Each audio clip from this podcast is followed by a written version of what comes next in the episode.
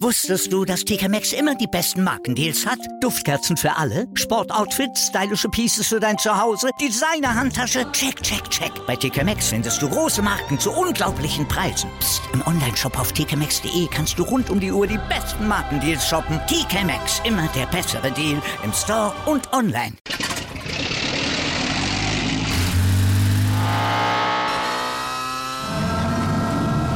Von 0 auf 100. Aral feiert 100 Jahre mit über 100.000 Gewinnen. Zum Beispiel ein Jahr frei tanken. Jetzt ein Dankeschön, rubbellos zu jedem Einkauf. Alle Infos auf aral.de. Aral, alles super. Starke Frauen sprengen in ihren Sportarten Grenzen, bringen Top-Leistungen und sprechen darüber mit Laura Luft im Ladies Talk. Präsentiert vom Big End Sports Podcast auf meinsportpodcast.de. Herzlich willkommen zum Ladies Talk powered by Big in Sports. Heute geht es endlich ab auf den Rasen. Deutschlands beliebteste Sportart, der Fußball. Ich freue mich daher besonders, dass ich dazu mit Bundesliga-Stürmerin Kirsten Nesse über den Frauenfußball und ihre Karriere sprechen kann. Herzlich willkommen, Kirsten. Danke, dass ich da sein darf. Ja, freut uns natürlich sehr. Und äh, wir haben es ja schon ganz oft immer gehabt, das Thema Fußball, Fußball, endlich muss das mal zu uns kommen, jetzt ist es da. Und äh, ja, ich glaube, Fußball muss man gar nicht großartig erklären. Äh, das Runde muss ins Eckige. Aber ähm, ganz ehrlich, du musst uns mal erzählen, wie bist du denn zum Fußball gekommen? Fangen wir doch mal damit an. Ja, also ich habe äh, angefangen in der Grundschule mit den Jungs aus meiner Klasse. Ich glaube, damals so dritte, vierte Klasse hat das angefangen, auf dem Schulhof in den Pausen zu kicken. Ähm, ja, damals war das immer noch so, das Mädchen muss ins Tor. Also dementsprechend, genau, genau so ist es halt. Ne? Ähm, dementsprechend habe ich dann auch ja, im Verein angefangen, als Torhüterin äh, zu spielen. Mhm. Ähm, genau, also ich bin einfach mal mit den Jungs zum Training gegangen, dann in dem ja, Ort, wo wir halt dann aufgewachsen sind. Und habe dort in dem kleinen Verein dann auch angefangen, mit denen auf Vereinsebene zu kicken. Ähm, ja, das ist immer sehr spannend, wenn man dann äh, mit den Jungs spielt. Die gehen da auch ganz äh, ordentlich äh, ran. Also ich fand es immer nur lustig, wenn ich im Tor stand, habe ich lustigerweise die Bälle irgendwie gehalten, durfte dann irgendwann nicht mehr mitspielen, weil dann äh, war das nicht zuträglich für, für das Spiel an sich. Aber ähm, ja, das hatte ich eigentlich von Anfang an fasziniert. Ich fand es ja auch schön, dass man äh, Fußball mal ausprobieren konnte, weil normalerweise ist es ja typische Männerdomäne, wie wir es ja alle kennen. Und ähm, es war bei dir wahrscheinlich am Anfang auch ähm, so, dass du fast mit die einzige Frau warst, oder?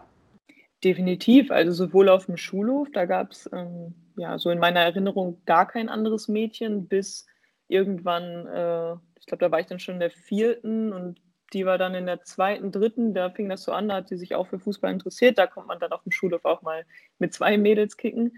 Ähm, gab es im Verein tatsächlich in der Anfangszeit nicht ein einziges Mädchen.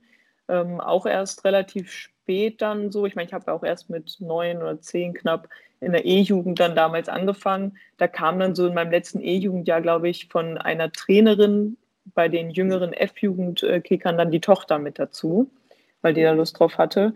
Ähm, aber ansonsten im ganzen Verein, wie gesagt, nicht ein einziges Mädchen sonst. Das hat sich ja heute zum Glück geändert und du bist ja ähm, dann auch auf die andere Position gewechselt, auf der du jetzt spielst als Stürmerin. Wie war denn so die Entwicklung für dich? Hast du alle Positionen ausprobiert oder war für dich dann klar, jetzt habe ich im Tor gestanden, jetzt will ich mal genau auf die komplett andere Seite des Spielfelds gehen? Ja, also ich habe relativ viel mitgenommen über die Zeit, muss man schon so sagen. Ich habe mich äh, auf dem Tor oder auf der Position des Torwarts da sicherlich recht schnell und gut entwickelt, weil ich damals das Glück hatte, einen ja inzwischen sehr guten Freund der Familie als Torwarttrainer zu haben. Das ist ja auf dem Dorf auch nicht selbstverständlich, dass man dort gesondertes Torwarttraining überhaupt erhalten kann. Ähm, dementsprechend war es irgendwann so, dass der ähm, Trainer der Jungsmannschaft, wo ich angefangen habe, mich gar nicht mehr aus dem Tor rauslassen wollte, weil er meinte, das könnte ich doch so gut und wir brauchen dich da, wir wollen ja das Spiel gewinnen. Ähm, ja, dementsprechend musste ich am Anfang sehr doll darum kämpfen, überhaupt mal ein Spiel auf dem Feld zu machen. Mhm. Durfte ich dann irgendwann mal bei einem etwas größeren Turnier auch tatsächlich äh, mich mal ausprobieren.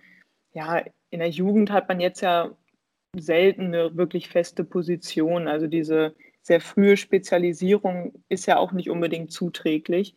Ähm, da hatte ich schon immer Glück, dass ich dann vieles mal ausprobieren durfte ich habe auch lange Zeit, auch jetzt zum Teil noch so eher Außenverteidigung gespielt, ähm, weil eben dadurch, dass ich halt auch mal Stürmerin sein kann oder war zwischendurch, der Drang nach vorne dann doch sehr groß ist und das auf den Außenbahnen ja auch oft im modernen Fußball sehr gewünscht ist. Ähm, genau, deswegen komme ich da auch häufig noch trotzdem noch mal auf anderen Positionen zum Einsatz quasi das Allround-Talent, definitiv für den Fußball. Ähm, du bist aber jetzt seit 2014 in der Bundesliga unterwegs und spielst seit äh, ja, 2015 und 16 auch eben für SGS Essen. Ähm, bist dort in der Stürmerposition hauptsächlich tätig. Das ist natürlich schon ein Brett. Ne? Also wenn man bedenkt, in der kurzen Zeit, muss man ja eigentlich schon so weit sagen, ne, bis man mal diese ganzen Stufen dieser, äh, dieser Sportförderung auch durchläuft, dann sofort in die Bundesliga zu kommen. Wie war denn da für dich der Schritt? Äh, war das irgendwann direkt dann sofort klar nach den Trainings, dass alle gesagt haben, ja, auf jeden Fall bist du dafür bereit? Oder wie kam es für dich selbst eigentlich zuvor zu dem Schritt zu sagen, ist es jetzt schon zu schnell gewesen oder war es dir eher zu langsam, bis du zur Bundesliga kamst? Ja, also ich muss sagen, ich habe recht schnell so eine jetzt erst recht Mentalität entwickelt im Fußball. Also ich bin grundsätzlich ein ziemlich ehrgeiziger Mensch. Das ist dem natürlich auch zugute gekommen in der Entwicklung. Ähm, aber ich habe so die ersten Erfahrungen mit dem Fußball waren tatsächlich auch eben durch die Jungs geprägt, nicht durchweg positiv. Also das muss man auch da ganz klar mal sagen. Und ich hatte auch nicht unbedingt das Glück, dass ich immer Trainer hatte, die das, als ich bei den Jungs gespielt habe, ähm, ja irgendwie in der Form interessiert hat, dass sie mich da irgendwie in Schutz genommen hätten vor den Jungs. Ähm, und deswegen musste ich sehr früh lernen, dort meine Ellbogen auszufahren und mich da auch ähm, ja, abseits des Platzes oder auch mental eben anders vorzubereiten und durchzusetzen. Und deswegen war für mich schon recht früh der Wunsch klar, auf jeden Fall. Ich möchte schauen, wie weit es geht. Ich möchte in die Bundesliga nach Möglichkeit. Dass es letztendlich so weit gekommen ist, ist halt auch irgendwo ein Stück Zufall, dass man eben zur richtigen Zeit auch zwischendurch an einem richtigen Ort war. Ähm, ich kann mich daran erinnern, bei den Jungs, da war nie das Thema, irgendwie mal in der Auswahl zu spielen oder so, weil mhm. aber auch einfach den Trainern so ein bisschen das Know-how gefehlt hat, okay, könnten wir die jetzt irgendwie bei der Mädchenkreiswahl mal melden oder so, dass die ganz gut ist. Das gab es da halt noch nicht so, das war noch nicht so verbreitet. Und ja, deswegen, also als ich damals dann mein erstes Spiel bei den Mädels gemacht habe, mit, ich glaube, ja, elf in der U17, also mit den bis zu 16-jährigen Mädels, ähm, da hatte ich dann eben das Glück, dass äh, von dem Talentförderzentrum in Herford, von dem Stützpunkt, die Trainerin anwesend war und mich gesichtet hat. Und dadurch hat das dann erst so richtig Fahrt aufgenommen, das ganze Fußballkarussell bei mir. Aber das ist ja schön, dass man da zumindest auch entdeckt wird, weil die, die Thematik, ähm, da wollte ich nämlich auch auf die Frage äh, eingehen oder auf deine Beschreibung, die Gangart zwischen dem gemischten Team, also Mädels und Jungs zusammen, ist schon natürlich härter. Und gerade wenn du auch sagst, du bist da so ein bisschen untergegangen, dann war das quasi dann für dich die Entscheidung zu sagen, ich muss mich einfach für die Frauenmannschaft orientieren oder war das für sich ja oder für dich generell auch von der ja, ganzen körperlichen Verfassung und von dem, wie du dich gefühlt hast, auch eine bessere Entscheidung insofern? Also rein von der Physis war es für mich eine Riesenumstellung von den Jungs zu den Mädels zu wechseln, weil bei den Mädchen war ich dann ja auf einmal die, die viel zu doll in die Zweikämpfe geht und die mir nur wehtut und so. Das war natürlich auch nicht so einfach am Anfang. Ähm, aber bei den Jungs war vielmehr das Problem, dass die am Anfang, ja, gelinde gesagt, ein Problem damit hatten, dass ich zum Teil einfach besser war als die. Mhm. Und das hat sich dann eben in ja, recht prägnanten Ausrufen während des Trainings gezeigt, so ja, äh, lass ich doch nicht von dem Mädchen da abkochen und wenn sie halt vorbeiläuft, dann tritt sie halt mal um. Okay. Das sind noch so Sätze, die von damals halt hängen geblieben sind, wo dann die Trainer am Rand stehen und meinen, sie hätten das nicht gehört und dergleichen. Also das war schon nicht immer einfach, deswegen war es für mich irgendwann ja, notwendig einfach, der Schritt zu den Mädchen dann. Gar nicht mal irgendwie leistungstechnisch oder weil ich nicht hätte bei den Jungs irgendwie mithalten können und wollen, aber eben einfach aus dieser mentalen Sache, um mich da auch ja, ein bisschen aus der Schusslinie einfach zu bringen. Mhm. Und ja, also so für die Entwicklung war es letzten Endes okay. Ich bin auch nach ein, zwei Jahren bei den Mädels nochmal zurückgewechselt zu den Jungs, um mich sportlich einfach ja, im Hinblick auf diverse Auswahlteams und Maßnahmen ein bisschen weiterentwickeln zu können, weil das, ich sag mal, ich hatte das Glück, dass zumindest so im Umkreis von 10, 15 Kilometern von meiner Heimatstadt es Mädchenteams halt gab.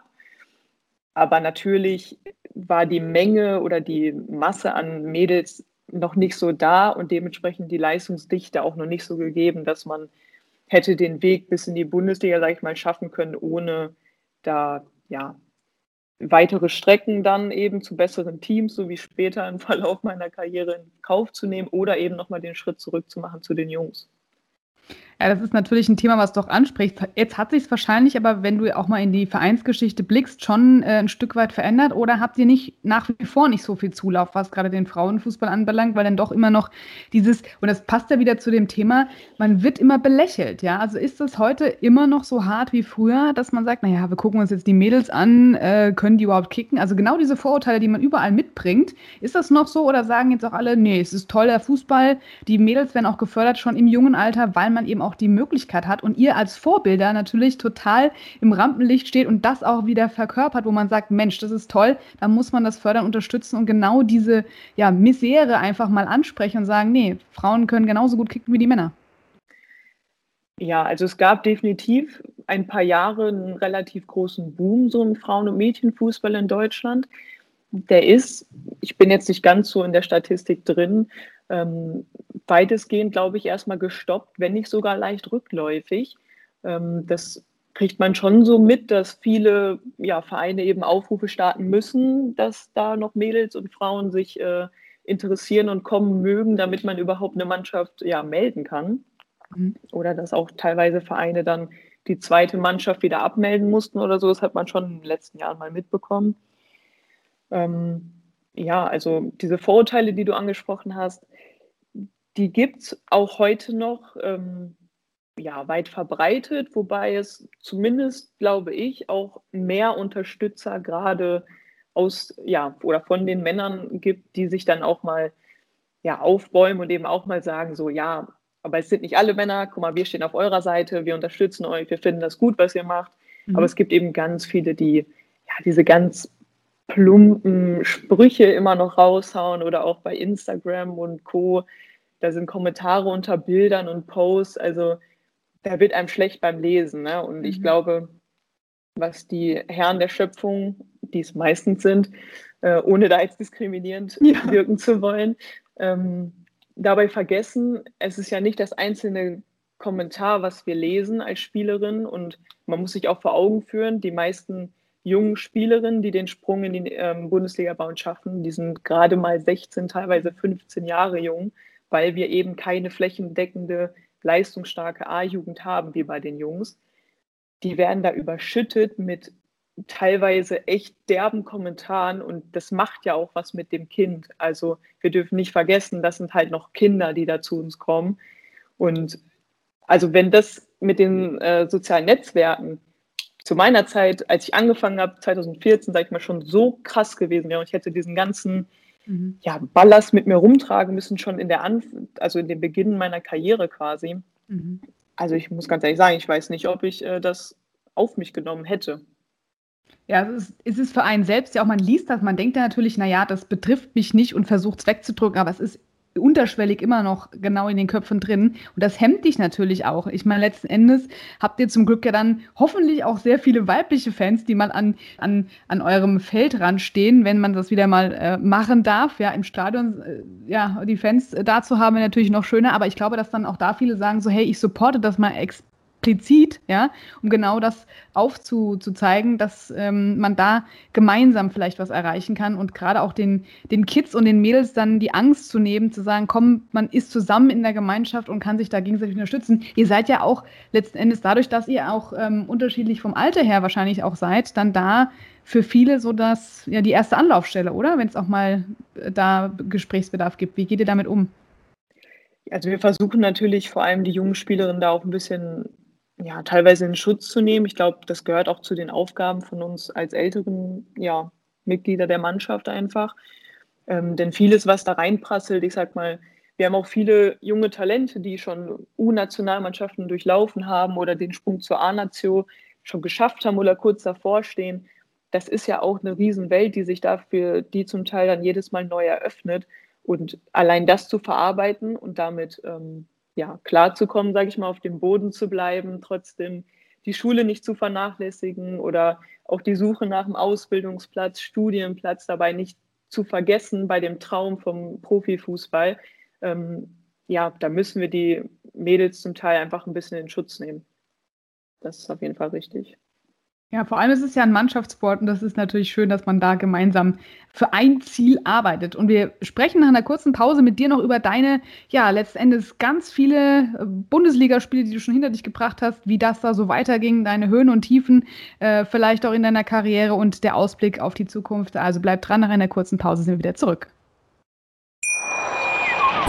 Wusstest du, dass TK Maxx immer die besten Markendeals hat? Duftkerzen für alle, Sportoutfits, stylische Pieces für dein Zuhause, Designer-Handtasche, check, check, check. Bei TK Maxx findest du große Marken zu unglaublichen Preisen. Psst. im Onlineshop auf tkmaxx.de kannst du rund um die Uhr die besten Markendeals shoppen. TK Maxx, immer der bessere Deal im Store und online. Wieder live von ihrem Toyota-Partner mit diesem Leasing-Auftakt. Der neue Toyota Jahreshybrid. Ab 179 Euro im Monat. Ohne Anzahlung. Seine Sicherheitsassistenten laufen mit. Und ja, ab ins Netz mit voller Konnektivität. Auch am Start die Toyota Team Deutschland Sondermodelle. Ohne Anzahlung geht's in die nächste Runde. Jetzt los sprinten zu ihrem Toyota-Partner.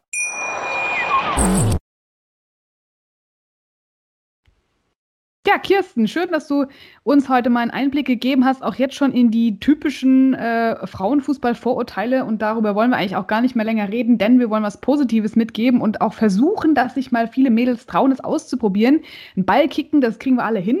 Äh, aber dann noch auf dieses höchste Niveau zu kommen, das braucht natürlich ein bisschen Übung. Du hast insgesamt schon mehr als 135 Spiele hinter dir, davon auch 16 im DFB-Pokal. Das ist schon eine, Hausnummer und ähm, hast natürlich jetzt auch deinen Vertrag äh, nochmal schön verlängert. Äh, wie ist es denn für dich, dass du ständig unter diesem ja, Trainingsleistungsdruck stehst? Ähm, ich habe ja auch gehört, du bist noch nebenbei noch am Studieren und noch schön äh, Klausuren schreiben. Also das ist schon auch zeitlicher Aufwand und das musst du alles unter einen Hut bringen.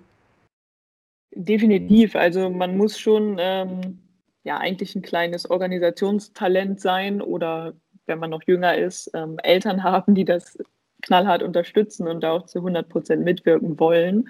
Ähm, anders ist es leider nicht zu schaffen bei uns.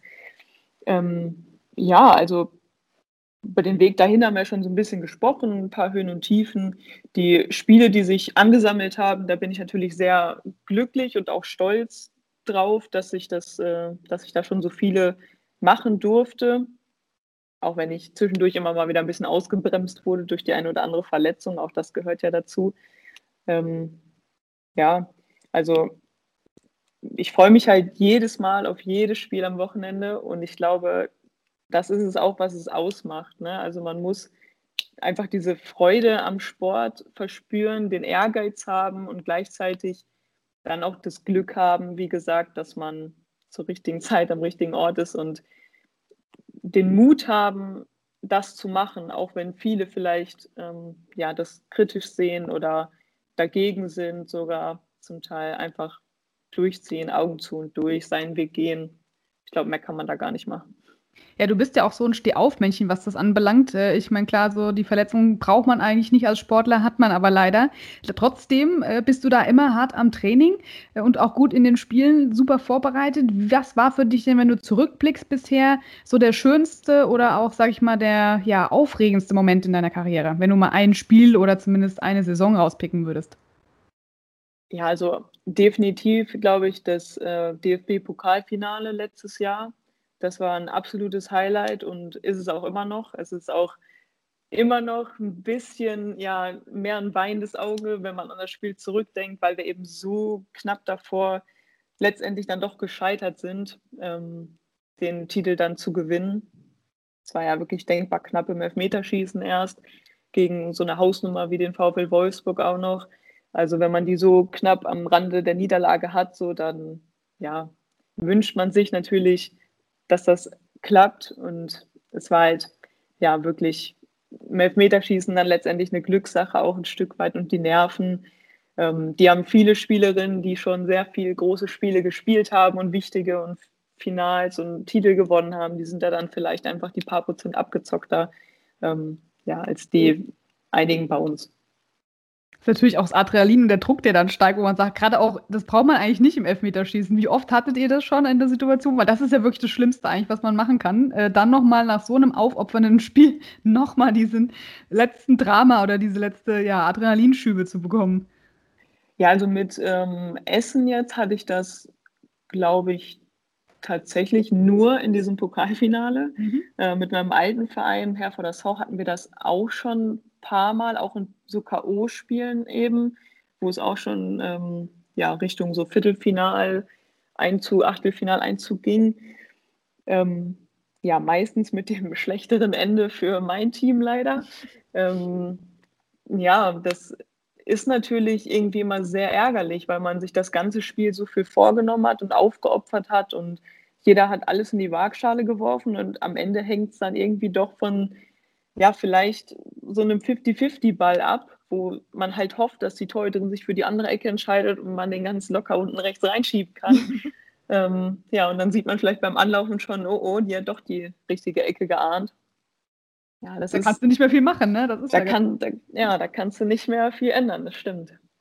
Aber du musst dann ja auch meistens die Kohlen aus dem Feuer holen, ne? Wenn dann immer heißt, ja, geh du mal vor, ne? Wie ist das bei euch? Zockt ihr dann teilweise quasi Schnick, Schnack, Schnuck-Variante? Wer muss dran? Weil ich glaube, das ist nicht immer so jedem das Seine, oder? Gerade im Elfmeterschießen äh, an der Linie zu stehen und dann der, das Zünglein an der Waage zu sein. Definitiv. Also man braucht schon Spielerinnen, die da ja die mentale Stärke haben und einfach auch vielleicht die nötige Reife. Wobei manchen Spielerinnen, gerade von den Jungen, die halt noch diese, ja, ich sag mal, Unbekümmertheit mitbringen, kann man das dann durchaus auch mal zumuten. Ich glaube, jetzt im Pokalfinale muss das dann nicht unbedingt sein, äh, es sei denn, sie wünscht es sich selbst explizit, dass sie gerne schießen möchte. Ähm, ja, aber ich glaube, sonst durch die Bank weg, so im Verlauf meiner Karriere, haben schon immer eher die gestandenen Bundesligaspielerinnen da das Zepter in die Hand genommen und sich an den Punkt gestellt. Ja, das ist auch schön zu sehen, dass ihr da äh, gemeinschaftlich dran geht. Wie läuft denn bei euch eigentlich die Saison ab? Ich meine, ihr hattet dich wirklich auch äh, Corona-bedingt eine Pause. Es ging ja zum Glück immer irgendwie weiter. Und äh, wie habt ihr zwischendurch dann trainiert? Beziehungsweise unterscheiden sich auch die Trainingscamps zu denen, was man sonst immer von den Jungs ja eigentlich nur im Fernsehen sieht, von euch ja leider nicht so viel. Das müsste eigentlich auch nochmal präsent werden. Ja, also in der ähm, Zeit jetzt konnten wir natürlich kaum, sage ich mal, die Füße hochlegen und runterfahren, was auch vielen auf die ja, lange Zeit gesehen ein bisschen fehlt. Also man merkt schon, dass insgesamt so die muskulären Problematiken und so schon irgendwie leicht zugenommen haben, was ich eben auch in dieser fehlenden Regeneration begründet sehen würde. Mhm. Ähm, grundsätzlich unterscheidet sich das Training jetzt bei uns eigentlich nicht wirklich. Es sei denn jetzt so wie, sage ich mal, nach der Wiederaufnahme der letzten Saison, nach der langen Unterbrechung mit den vielen englischen Wochen. Da muss man natürlich schon irgendwie die Belastung anders steuern und dementsprechend das Trainingspensum oder die Intensität ein bisschen runterfahren, wenn man halt wirklich nur ein, zwei Tage Zeit hat zu regenerieren und sich gleichzeitig aufs, neueste, aufs nächste Spiel vorzubereiten. Da muss man da schon ähm, ja, steuernd eingreifen. Aber dafür haben wir natürlich auch die, äh, das Trainerteam, was sich da Gedanken macht und schaut, okay, welche Spielerin ist jetzt wie hoch belastet, wo können wir ein bisschen ähm, ja, gegensteuern.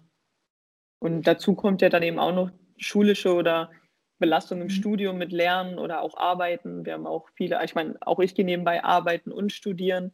So, da muss man schon immer ein bisschen schauen, dass man da nicht ja, ich sag mal so ein bisschen kurz vorm äh, Nervenzusammenbruch oder Burnout steht, wenn dann wieder Klausurenphase ansteht. Da muss man schon, aber auch einfach offen kommunizieren, glaube ich, das ist da das Wichtigste. Ja, dass man zumindest vielleicht für sich selber den Druck auch damit rausnehmen kann, zu sagen, ich kann heute vielleicht nicht so 100 Prozent geben, weil das und das noch ansteht. Aber das ist ja eigentlich auch schön, wenn ihr da zusammen in dem Team äh, auch gut funktioniert. Ich habe auch gesehen, wenn ich richtig informiert bin, ihr habt ein gemischtes Trainerteam. Ist das richtig? Ähm, ja, also wir haben einen Cheftrainer, einen Torwarttrainer, eine Co-Trainerin, ähm, eine Betreuerin und Physioteam ist auch äh, bunt gemischt. Ja, das ist, glaube ich, auch wichtig so, denn es gibt ja trotzdem auch unter Frauen vielleicht äh, Problematiken und da muss ich auch wieder vielleicht die jüngeren Spielerinnen vor allem in Schutz nehmen dann, ähm, die eben nicht mit, weiß, was weiß ich, so Regelschmerzen oder so, mhm. dann zum Trainer gehen und dem ja. sagen so, Coach, ich kann heute nicht, ich habe irgendwie meine Tage und kann mich nicht bewegen. So, das sagt man dann vielleicht wirklich lieber irgendwie einer Frau einfach. Aber das ist ja gut, dass ihr da so auch diese Vertrauensperson habt zum Ansprechen und dass man da nicht alleine gelassen wird. Aber ähm, ich, ist das eigentlich bei allen Vereinen so gesehen oder gibt es da spezielle, die du vielleicht auch schon mal unter die Lupe genommen hast oder wo du angefragt wurdest, wo man sich den Verein genau anschauen muss, zu sagen, okay, passt das Verein oder auch generell, wenn man irgendwo anders hin müsste, weil du ja auch gerade diese Leistungsthematik angesprochen hast. Viel Ausfall bleibt dir dann wahrscheinlich auch nicht am Ende des Tages, oder? Ähm, ja, also bei mir ist so ein bisschen, ich könnte jetzt nicht einfach den Verein wechseln, so vom Standort komplett, weil ich mich natürlich studienmäßig mhm. und auch arbeitsplatzbedingt nicht so frei, sage ich mal, in der Bundesliga jetzt bewegen könnte einfach. Ähm, das trifft sicherlich auf viele andere bei uns auch zu, die zum Beispiel noch ihr Abitur machen. Also ich mhm. glaube, mitten in der ähm, ja, Abiturphase da irgendwie ein Jahr noch 12., 13. Klasse zu wechseln, das ist halt schon ein harter Cut so in der Schullaufbahn. Das muss man auch erstmal wegstecken.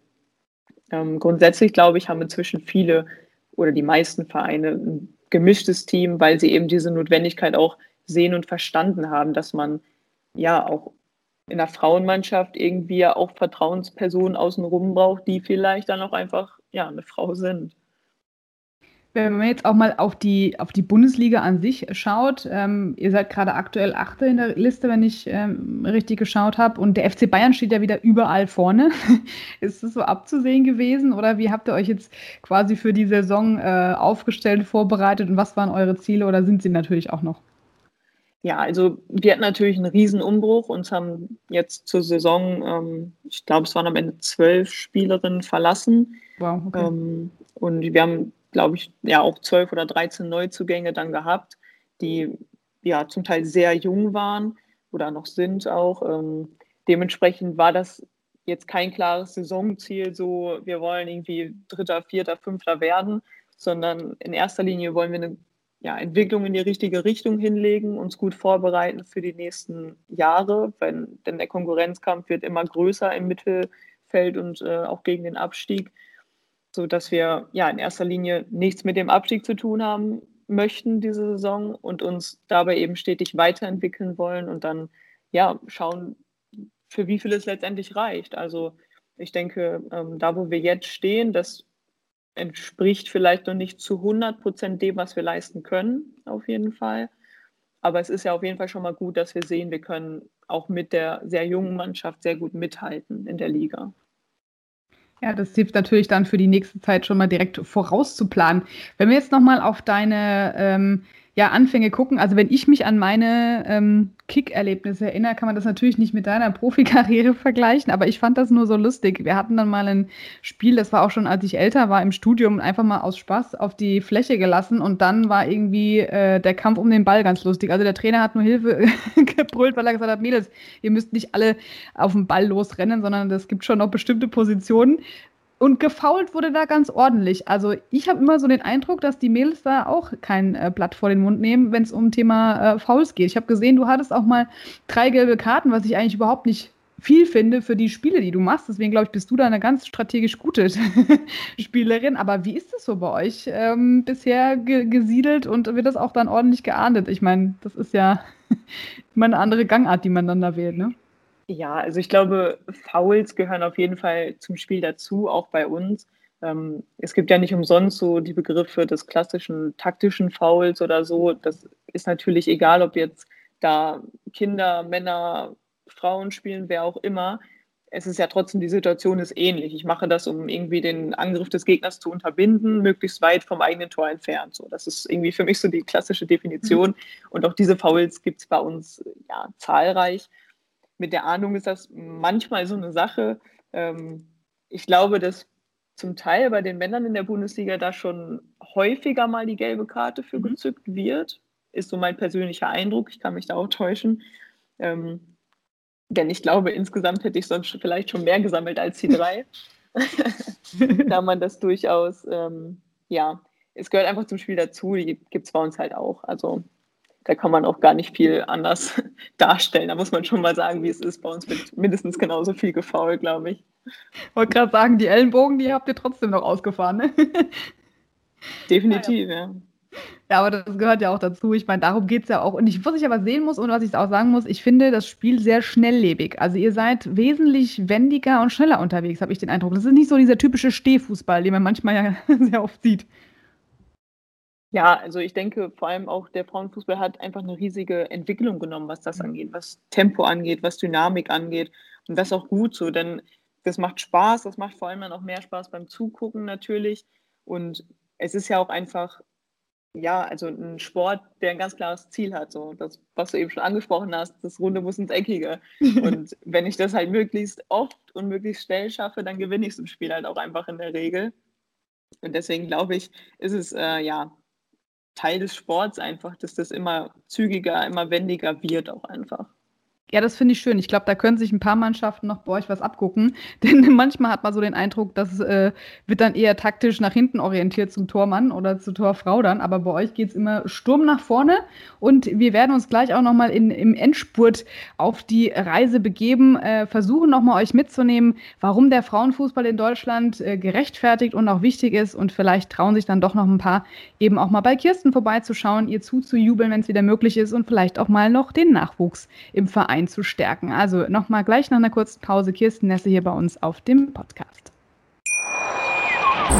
Wieder live von ihrem Toyota-Partner mit diesem Leasing-Auftakt. Der neue Toyota Jahreshybrid. Ab 179 Euro im Monat. Ohne Anzahlung. Seine Sicherheitsassistenten laufen mit. Und ja, ab ins Netz mit voller Konnektivität. Auch am Start die Toyota Team Deutschland Sondermodelle. Ohne Anzahlung geht's in die nächste Runde. Jetzt los zu ihrem Toyota-Partner.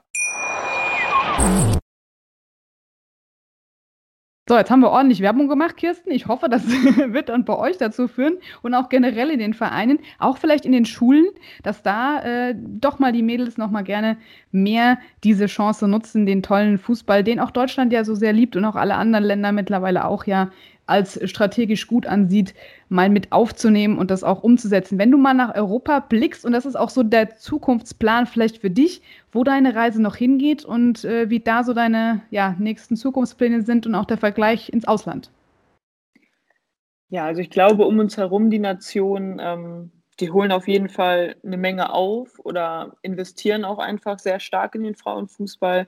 Wenn man da ähm, als Beispiel die englische Liga nimmt, so da sind jetzt viele Teams, die ähm, ja, Profiteams stellen. Ähm, einfach auch viele der Vereine, bei denen, äh, wo die Männer eben auch sehr hoch spielen, die jetzt Frauenteams haben, die dort in der ersten Liga spielen. Also ich glaube schon, dass da in den nächsten Jahren international, auch in den Wettbewerben, noch einiges passieren wird, ähm, dass da viele Nationen häufiger mal in den Endspielen vertreten sein können. Das könnte ich mir schon vorstellen. Ich würde es mir auch wünschen, ähm, denn das wird natürlich auch für die jungen Spielerinnen, die jetzt nachkommen, vor allem ja das Ganze ein bisschen attraktiver machen. Denn ich glaube, viele reizt natürlich auch, dass das mitunter ein recht ja, schnelllebiges Geschäft sein kann, wo ich eben auch mal die Möglichkeit habe, in anderen Ländern zu leben, die Kultur mitzunehmen und dort eben meinem Hobby und auch Beruf dann eben nachzugehen. Ja, wäre das auch was für dich, wo du sagst, definitiv, ähm, da bist du nicht abgeneigt, dann mal zu sagen, ja, ich versuche den Sprung einfach mal in andere Ligen, weil auf dem Transfermarkt seid ihr ja ständig auch präsent, oder? Ähm, also ja, ich hatte schon immer mal so den Wunsch, im Ausland zu spielen. Ich muss jetzt aber mit ähm, ja, Mitte 20 schon auch sagen, dass ich mich allmählich auf das Leben danach eben vorbereiten möchte und auch muss. Und da ich halt ja, Lehramt studiere hier und das ja eigentlich so gut wie gar nicht in äh, Fernstudien angeboten wahrzunehmen ist, kommt das für mich so allmählich nicht mehr so wirklich in Frage, muss ich ganz ehrlich sagen. Ich habe meinen Lebensmittelpunkt mir hier aufgebaut, ähm, ja, lebe mit meiner Frau zusammen in Essen und da bin ich doch ja, sehr glücklich, dass ich auch hier meinem Hobby auf dem Niveau nachgehen kann. Ja, das klingt immer so, so dramatisch. Jetzt mit Mitte 20 bin ich schon am Ende. Also das ist immer so, wo ich mir denke, so, ihr habt doch noch ganz viel vor euch. Aber klar, in dem Fußball ist es natürlich irgendwann das Thema dann, äh, Genau, sagst du schön, das Leben danach. Aber hast du auch mal überlegt, und ich weiß ja nicht, das haben viele andere, die wir auf dem Podcast auch schon haben, dann danach entschieden, nach der Profikarriere, sich auch vielleicht nochmal zum Trainer ausbilden zu lassen, um die Jugend noch mitzunehmen? Gibt es da auch die Möglichkeit, das bei euch zu machen? Oder sagst du, nee, ich konzentriere mich dann wirklich auf ja, das Lehramt äh, und, und lehre vielleicht was anderes eben als nur äh, den Fußball? Also wir haben total viele, die nebenbei auch Trainerscheine erwerben und sich da weiterbilden und auch sich da ein Standbein aufbauen. Ich glaube, für mich kommt das grundsätzlich auch auf jeden Fall in Frage. Nur aktuell weiß ich äh, ja mit irgendwie zwei Vollzeitjobs und einem Teilzeitjob gefühlt nicht, äh, woher die Zeit dafür. Das ist eher so ein bisschen das Problem. Ähm, ich, ja, also zukünftig könnte ich mir auf jeden Fall sehr gut vorstellen, dass ich mir da doch noch einige Trainerlizenzen erwerbe und dann da auch tätig bin. Warum nicht? Also Wissen weitergeben, jungen Spielerinnen oder Spielern helfen, sich weiterzuentwickeln. Das, glaube ich, steht ja auch sehr eng mit dem, ja, in Korrelation, was ich auch später in der Schule vielleicht dann eben vermitteln möchte. Ne? Also sowohl die Werte, die wir vertreten, als eben auch Kompetenz und Wissenszuwachs bei Kindern. So, das bedingt sich ja irgendwie dann. Ja, und ich glaube, es ist auch schön. Ich meine, man bleibt ja dem Sport trotzdem nach wie vor treu, auch wenn man dann vielleicht nicht mehr unbedingt hundertprozentig auf dem äh, Niveau spielt oder, sage ich mal, komplett auch aus dem Profisport ausscheidet, ist man ja immer mit dem Thema verbandelt. Und äh, ja, wir haben dann ja schon einige gesehen, die auch dann gesagt haben: So, ich werde nochmal Schiri oder sonst was, weil man kann ja gar nicht anders. Ne? Ich glaube, das wird bei dir aber auch so sein, dass du auch, selbst wenn du dann vielleicht sagst, okay, jetzt ist der nächste Abschnitt meines Lebens dran, dass man immer noch ähm, da für andere äh, anderen auch zur Verfügung steht und das natürlich auch mitkriegt, ja, weil das ist ja, wie du auch bei dir, und das merkt man ja auch, wenn man mit dir spricht, diese, diese Leidenschaft dahinter steckt und sagt, das ist das, was ich schon immer eigentlich machen wollte und was du ja auch schon so lange leben kannst. Absolut. Also ich könnte mir niemals vorstellen, glaube ich, ein Leben irgendwie komplett ohne Fußball zu führen oder allgemein ohne Sport vielleicht eher, auch weil ich da ja recht vielseitig früher Sport treiben durfte und meine Eltern mir das auch ermöglicht haben. Also ich weiß nicht, ob es für immer halt Fußball bleiben wird, aber definitiv äh, werde ich immer Sport machen. Ähm, dafür ist mir das auch einfach zu wichtig. Es macht mir zu viel Spaß und ich glaube schon, dass ich noch relativ lange im, ja, am Fußball kleben bleiben werde, sage ich mal. Und auch vielleicht, wenn es dann eben später im Amateurbereich dann ist, in den unteren Ligen, so just for fun, einfach nur noch ohne irgendwie äh, Druck und ja, wenn man dann halt mal nicht kann, dann kann man halt mal nicht, weil man dann arbeiten ist oder so. Ähm, das sind ja alles auch so ein paar Sachen, die wir uns jetzt halt nicht so wirklich rausnehmen können, einfach. Mhm. Ähm, ja, also ich glaube schon, dass ich da noch einige Jahre im Fußball bleiben werde, auch wenn es vielleicht nicht mehr irgendwann auf Bundesliga-Niveau ist. Oder spätestens dann auch nochmal im Fernsehen schauen, ne? Das ist ja auch so die Sache. Das genau. wahrscheinlich auch, ne? Ja, absolut. Also da muss man natürlich hingucken, wenn es läuft. Sehr schön. Wenn wir jetzt nochmal auf das Thema der Fans zurückkommen, ich glaube, die Frage hast du schon so tausendmal wahrscheinlich gestellt bekommen und auch beantwortet. Aber wie fandet ihr das oder ist es für euch mental? Ich hatte auch andere ähm, ja, Sportlerinnen schon dazu befragt, die sagen, manche sagen, es fällt nicht auf, dass die Fans nicht wirklich live dabei sind. Manchen fehlt das schon. Wie sehr wichtig war das für euch? Ja, also es ist natürlich immer irgendwie schön, vor Fans zu spielen. Ich muss aber auch sagen, dass man als Spieler auf dem Feld irgendwie so im Tunnel ist, dass man die meiste Zeit davon jetzt nicht so wirklich viel mitbekommt. Also die Momente, in denen man das natürlich genießt, wenn dann Tore fallen oder so, dass man sich wirklich auch ja überhaupt dann erstmal öffnen kann für die Emotionen, die von außen einströmen. Mhm. Ansonsten, ja, muss ich persönlich sagen, nehme ich manchmal schon mal nicht mal meinen Trainer wahr, wenn der am Rand äh, meinen Namen ruft, weil ich dann irgendwie so fokussiert bin und versuche, ähm, ja, auf dem Feld eben alles zu geben, dass ich das einfach nicht mitbekomme dann. Da gab es bestimmt lustige Situationen, wenn du mal ausgetauscht werden solltest, oder? Ja, das kann durchaus passieren, dass man dann äh, fünfmal gerufen werden muss, wobei, wenn das Spiel dann einmal unterbrochen ist, so, dann ja, hat man ja auch die Möglichkeit oder die Zeit, dann zum Spielfeld ran zu gucken und dann, wenn da die Leuchttafel kommt mit deiner Nummer, dann ist es schwer zu leugnen, das nicht mitzubekommen, aber. Nö, habe ja. ich nicht gesehen. Ja, das ist immer so eine Sache. Ich finde das immer so schön, weil man ist dann wirklich in seinem Element und möchte natürlich auch alles geben. Und teilweise ist man auch gar nicht gewillt, irgendwie, wenn man sagt, ne, ich kann doch noch, äh, lass mich doch gerade, ich bin im Flow. Ne? Das ist immer auch so eine eigene persönliche Sache dann, richtig, oder? Ja, auf jeden Fall. Also wenn man einmal diesen wirklichen Flow, wie du ihn ansprichst, erreicht, das ist ja wirklich ein Zustand, in dem man, ja, wo alles von alleine geht, irgendwie alles passt und alles funktioniert. Und wenn man dann irgendwie ausgetauscht wird, so, dann, ja, ist man natürlich vielleicht auch mal fünf Minuten ein bisschen sauer, aber ich glaube, das gehört auch dazu. Der Trainer wird seine Gründe haben, warum er das macht. Und wenn es dem Team hilft, dann ist es ja auf jeden Fall trotzdem das Richtige. Wenn du mal äh, zurückzählst, hast du auch mal Statistik geführt, wie viele Tore du schon in einem Spiel am meisten geschossen hast? Ähm, ja, so besondere Momente oder Spiele bleiben natürlich irgendwie hängen. Also ich kann mich da an ein Spiel in der B-Jugend erinnern, das tatsächlich auch auf beide Themen passt. Also da habe ich äh, acht Tore geschossen wow. und wurde in der was war das, 60. Minute oder so schon ausgewechselt von meinem Trainer. Mhm. Und ja, da war ich natürlich ziemlich sauer, weil ich es halt nicht verstehen konnte, weil es hat ja irgendwie alles funktioniert an dem Tag und ja, am Ende haben uns, glaube ich, sogar auch ein paar Tore den äh, Aufstieg zunächst verhagelt und wir mussten in die äh, Aufstiegsrelegation.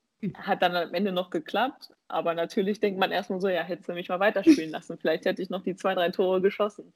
Aber ja, am Ende, ich meine, vielleicht muss man auch da sagen, war es so ein bisschen auch vernünftig, dass er das gemacht hat, einfach auch um ja, die gegnerische Mannschaft, was ja eben auch noch Mädchen waren, so ein bisschen vor uns auch in Schutz zu nehmen, weil es war schon ein Klassenunterschied. Ich glaube, das war auch ein Pokalspiel. Mhm. Und ja, also klar, man kann hoch gewinnen, aber man muss natürlich auch irgendwie trotzdem ja, versuchen, respektvoll umzugehen und zu gewinnen. Und wenn man dann eben schon sehr hoch führt, dann kann man vielleicht auch mal vor allem den Spielerinnen dann auch Einsatzzeit ermöglichen, die halt sonst im Team vielleicht auch nicht so viel zum Einsatz kommen und die Gegner damit vielleicht auch so ein bisschen in Schutz nehmen einfach.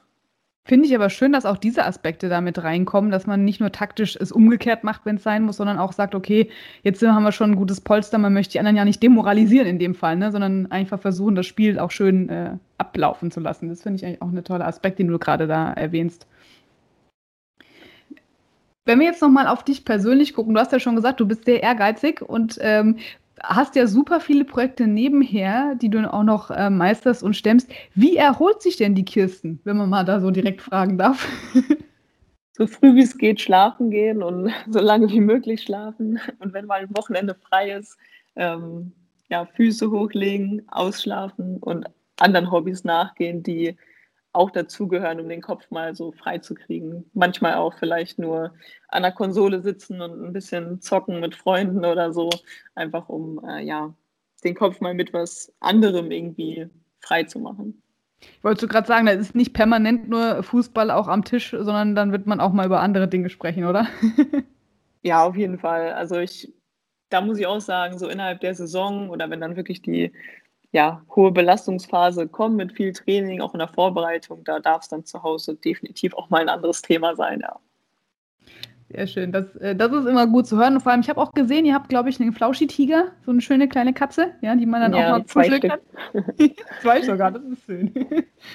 ja, das ja, auf jeden Fall. Die geben viel, äh, ja, was vielleicht andere Menschen auch einem nicht geben können. Ne? Also die hören sich halt auch einfach mal das Gelaber an, ohne äh, Rückfragen zu stellen oder irgendwie zu murren. Äh, ist auch mal ganz schön, ja. Ja, das ist, äh, das ist gut zu sehen, dass du deine Work-Life-Balance da doch noch irgendwie äh, im Griff hast. Vor allem das Zeitmanagement, äh, dass du da nicht zu kurz kommst und ihr natürlich auch eine schöne Zeit äh, gemeinsam habt. Das ist ja auch mal ganz wichtig. Ähm, ja, ich finde es natürlich äh, schön, dass du dir auch heute die Zeit genommen hast, uns da mal diese Einblicke zu geben, weil das, glaube ich, auch nicht immer so jeder mitkriegt, so diese Behind the Scenes, genau, wie geht denn was vonstatten? Wie ist man im Verein aufgestellt? Äh, braucht man da Support? Wie unterstützt man sich gegenseitig und vor allem, wie zollt man sich auch Respekt?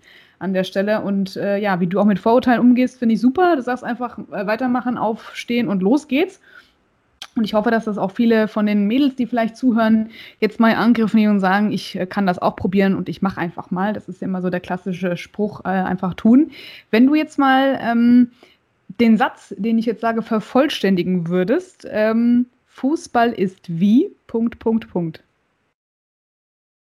sehr schön, emotional, ähm, ereignisreich und ähm, ich würde es vielleicht erfüllend nennen. Also er kann auch sehr erfüllend sein. Das ist auf jeden Fall für dich ein schöner Abschluss und für uns alle auch äh, für diesen Podcast. Ähm, ich glaube, lassen wir das bei den positiven Worten bestehen. Vielen, vielen Dank, Kirsten Nesse, dass du heute als Stürmerin der SGS Essen hier, Bundesligist im Frauenfußball, für uns äh, ja, Rede und Antwort gestanden hast. Wir drücken dir auf jeden Fall ganz fest die Daumen ja, für die weiteren Spiele, die noch anstehen. Und äh, ich hoffe, wir hören noch mal von dir. Bist ja dann noch eine ganze Weile, zumindest jetzt erstmal für uns noch am Ball. Und ähm, ja, ich drücke dir die Daumen. Und äh, was habt ihr für einen Schlachtruf, wenn ihr euch immer auf dem Feld trefft? Gibt es noch da zum Abschluss eine Insight? Ähm, ja, wir haben immer äh, unsere Kapitänin schreit so Team on three, one, two, three und dann rufen alle zusammen einfach Team. Das ist so unser Spirit. Perfekt. Hashtag Team. Kirsten Nesse, folgt ihr gerne auf den Social Media Kanälen. Die werden wir in den Shownotes verlinken. Drückt ihr die Daumen bei den nächsten Spielen. Einfach toll. Tolle Persönlichkeit und ja, Dankeschön für deine Zeit. Vielen, vielen Dank. Gerne wieder. Wieder live von Ihrem Toyota-Partner mit diesem Leasing-Auftakt. Der neue Toyota Jahreshybrid. Ab 179 Euro im Monat. Ohne Anzahlung. Seine Sicherheitsassistenten laufen mit. Und ja, ab ins Netz mit voller Konnektivität. Auch am Start die Toyota Team Deutschland Sondermodelle. Ohne Anzahlung geht's in die nächste Runde. Jetzt los zu Ihrem Toyota-Partner.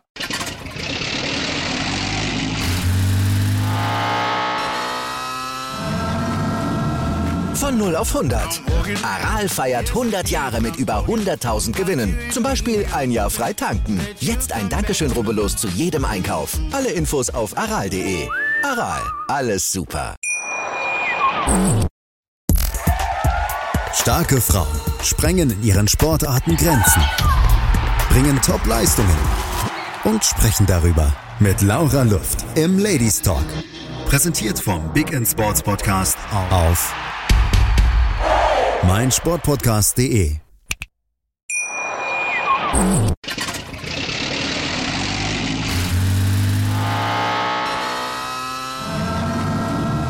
Von 0 auf 100.